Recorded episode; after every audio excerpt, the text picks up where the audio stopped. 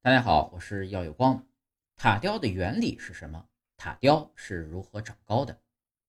生活中啊，我们经常能看见许多建筑施工中使用塔吊。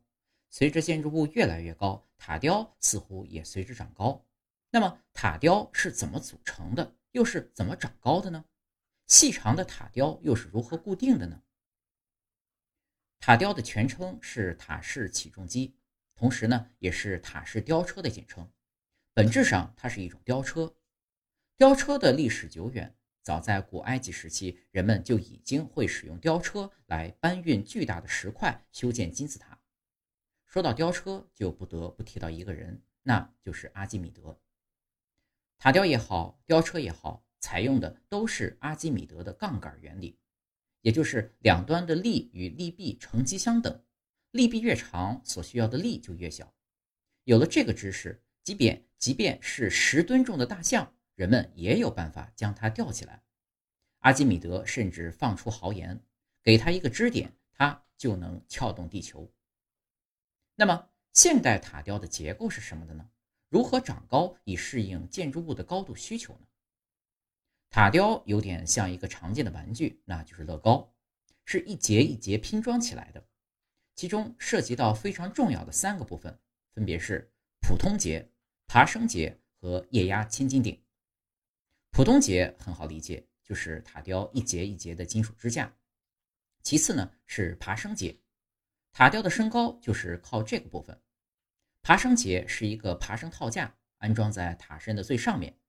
爬升节的高度、尺寸都大于普通节，所以爬升节就像戴帽子一样套在普通节上，从而为向上移动腾出了空间。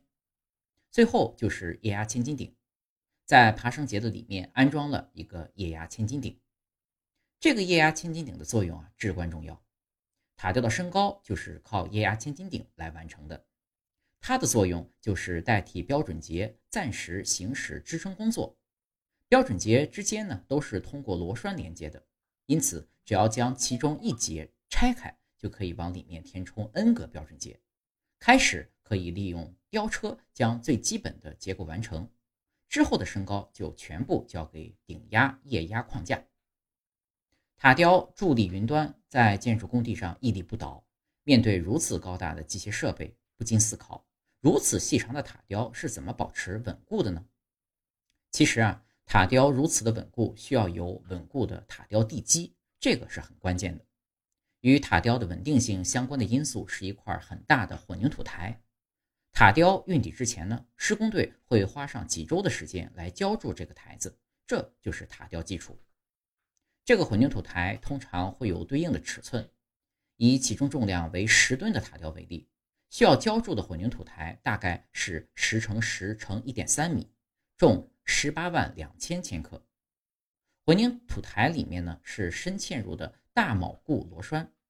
这种深嵌入混凝土板内的大铆固螺栓啊，能支撑塔吊的底部，因此塔吊实际上是由螺栓和地相连来确保它稳定性的。当然，在设计混凝土台的时候啊，就需要把地质环境、工程设计等因素综合考虑，做好塔吊基础受地与荷载分析、塔吊基础强度计算、抗倾覆稳定性计算、基础受冲切承载力计算等等。综合确定塔吊的选择和施工要求。塔吊是建筑施工中的重要起重设备，在作业的过程中容易发生设备垮塌、高处坠落、物体打击、起重伤害等事故，其作业危险性大，存在着极大的安全风险。根据现行的塔式起重机安全规程规定，在有建筑物的场所，应注重应注意。起重机的尾部与建筑物及建筑物外围施工设施之间的距离不小于零点五米，但是对于行人靠近塔吊安全等没有规范性的标准。所以，如果想驻足观察一下塔吊的长高过程，切记选择天气好、风力小的时候，远距离的观察即可，千万不要靠近，更不要随意的进入施工现场。